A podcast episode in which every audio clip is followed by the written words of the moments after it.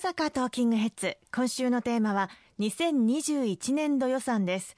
全体的な印象としては今年度予算についてどう思っていらっしゃいますか？はいそうですね。あのまずあの基本的なことからお話をさせていただきたいと思うんですが、はい、あの毎年国会というのはあの1月に通常国会が召集されます。会期は150日間ということで、まあ、6月中旬までが大体通常国会の会期になるんですけれども6月までの通常国会の3月末まで、まあ、先ほど申し上げましたけれども年度が変わるまでに来年度の予算を成立させる。これがあの国会のまあ、一番大きなあの仕事と言ってもいいかと思いますけれども、まあ、通常国会で言いますと、まあ、前半国会の最大の仕事になってまいります。その中でも、まあ、2月は大体衆議院で、そして3月は参議院で、それぞれ予算委員会が開かれまして、はい、審議がされるということになっています。まあ、私はあの参議院の予算委員会の理事を務めさせていただいておるんですけれども、3月の3日から参議院の予算委員会での審議があのスタートいたしました。まあ、予算委員会の審議といいますと、時々今テレビで国会審議中継をご覧いただくあの方もいらっしゃると思うんですが、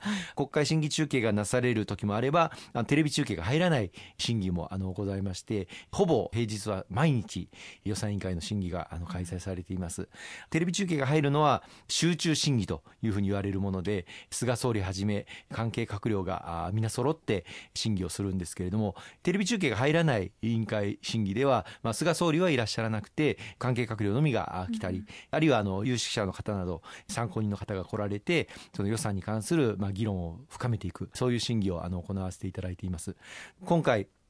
この3月のあの参議院の予算委員会では70時間を超えるまあ審議が行われたんですけれどもそのうちまあ約半分まあ35時間近くがテレビで中継が行われたというものになっております、まあ、70時間と言いましてももともと割り当てられた時間がまあ70時間で実際にはまあ審議の途中でさまざま論点が噛み合わなかったりとか今野党の皆さんがそんな答弁では納得いかないという形でまあ審議を止めに来られることもありまして時には夜のあの7時8時と審議が続く場合もあのありまして実際にはもっと長い時間あの審議をしているということもご認識をいただければと思いますね。そんなまあ大変な中で、えー、成立した予算なんですけれども全体的にはどんな印象を受けていらっしゃいます？はい。内容としてはですねあの非常に今回あの日本の未来にとってもまた即下の新型コロナ感染対策に取り組む上でも極めて重要な内容を盛り込むことができたんではないかというふうに思っております、まあ、最も重要な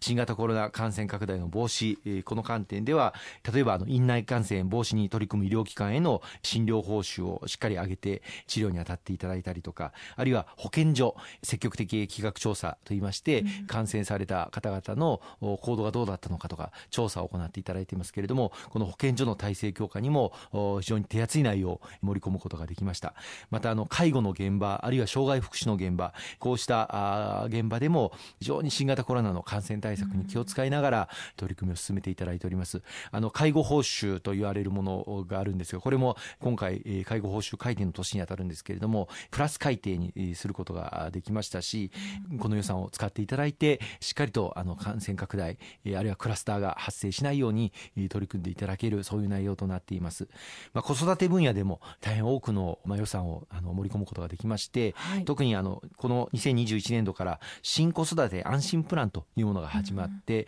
まあ、保育の受け皿のさらなる拡充、まあ、これまでも待機児童解消のためにさまざま取り組んできたんですけれどもさらに保育の受け皿をしっかり拡充をしていく整備に必要な予算。またあの保育の人材あの保育士の先生方大変人手不足でまたあのこの新型コロナの対応の面からも非常にご苦労されています。この保育の人材の確保のために2590億円盛り込ませていただくことができました。さらにはあの今の菅政権になってから非常に力を入れておりますあの不妊治療への助成これもしっかり拡充していく。こういった内容も盛り込んで、まあ、今の日本が抱えている少子化対策これを力強く進める内容となっていますね。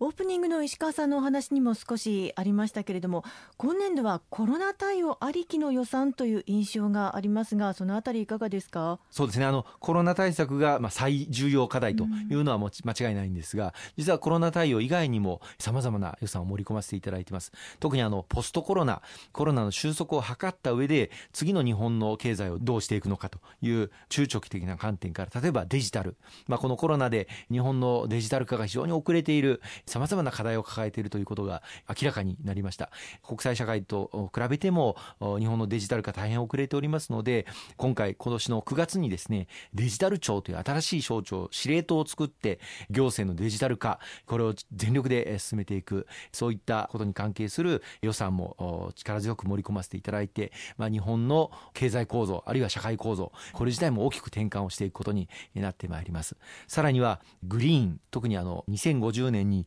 カーボンニュートラルと言いまして、まあ、二酸化炭素排出量をプラスマイナス実質ニュートラルにしていくと、そういう、まあ、目標を掲げているんですが、まあ、そのための再生エネルギーの導入を力強く進めていく、脱炭素化を力強く進めていく、太陽光、風力、地熱、こういうことを力強くソフト面、またハード面の両方で進めていく、そういった内容も盛り込ませていただいています。まあ、これがやっぱり日本の未来、そしてポストコロナ、どういうふうに日本の経済を力強く推進していくのかという一つの大きな座標軸になっていくと思いますね。うん、あの先のことは誰にもわからないという難しさもあるかというふうに思いますが、あそういった意味では難しい予算案の策定であったのではないかというふうにも推測できますが、いかがでしょう？そうですね。やっぱり国の役割というのは、あの足元のさまざまな課題に対応していくということも大事ですけれども、日本の未来の社会を指し示していくということが非常に重要で、その意味でも先ほど申し上げたデジタル、そして脱炭素、グリーンを進めていく、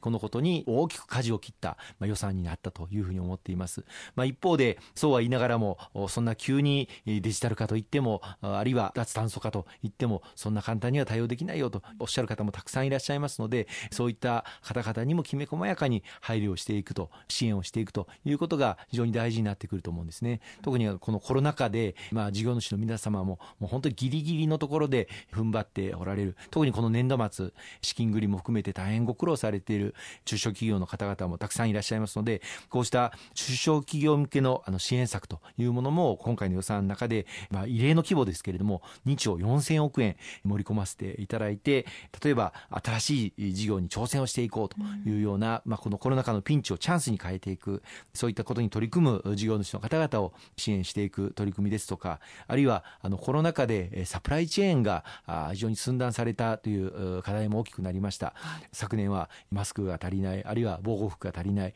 日本で作られるものが十分ではなかった、あるいは車の業界でも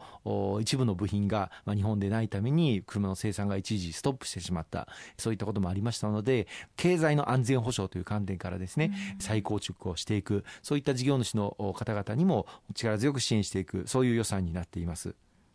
まあ、そんな中、ポイントはオープニングでもお伝えをしました予備費ではないでしょうか。そうですね。あの、昨年も、あの、予備費、まあ、この新型コロナがどういうふうになっていくのかというのは誰にも予測がつきませんので、うん、どういった状況になっても柔軟に対応できるように、まあ、昨年も補正予算で10兆円予備費をあの積ませていただいて、それを活用して、例えば非正規雇用の労働者の方々に対する支援策であったりとか、あるいは医療提供体制をしっかり確保していくために、空きベッドを確保していただく、あるいはコロナ専用病床を確保していただく、そのための費用に充てたりとか、あるいは中小企業の皆様に時間短縮要請をお願いさせていただいてきましたけれども、その時間短縮要請に応じていただいた事業主の方に、時間短縮要請、協力金、こうしたものをお支払いをしてきたりとか、あの、そういったことを取り組んでまいりました。で、今回も、やはり、この新型コロナ、まだまだ、ワクチンの接種が始まったばかりですので、どうなっていくのかはわからない。どんな状況になっても対応できるようにと、改めて5兆円の予備費を今回の予算の中に積ませていただいております。ありがとうございます。後半もよろしくお願いいたします。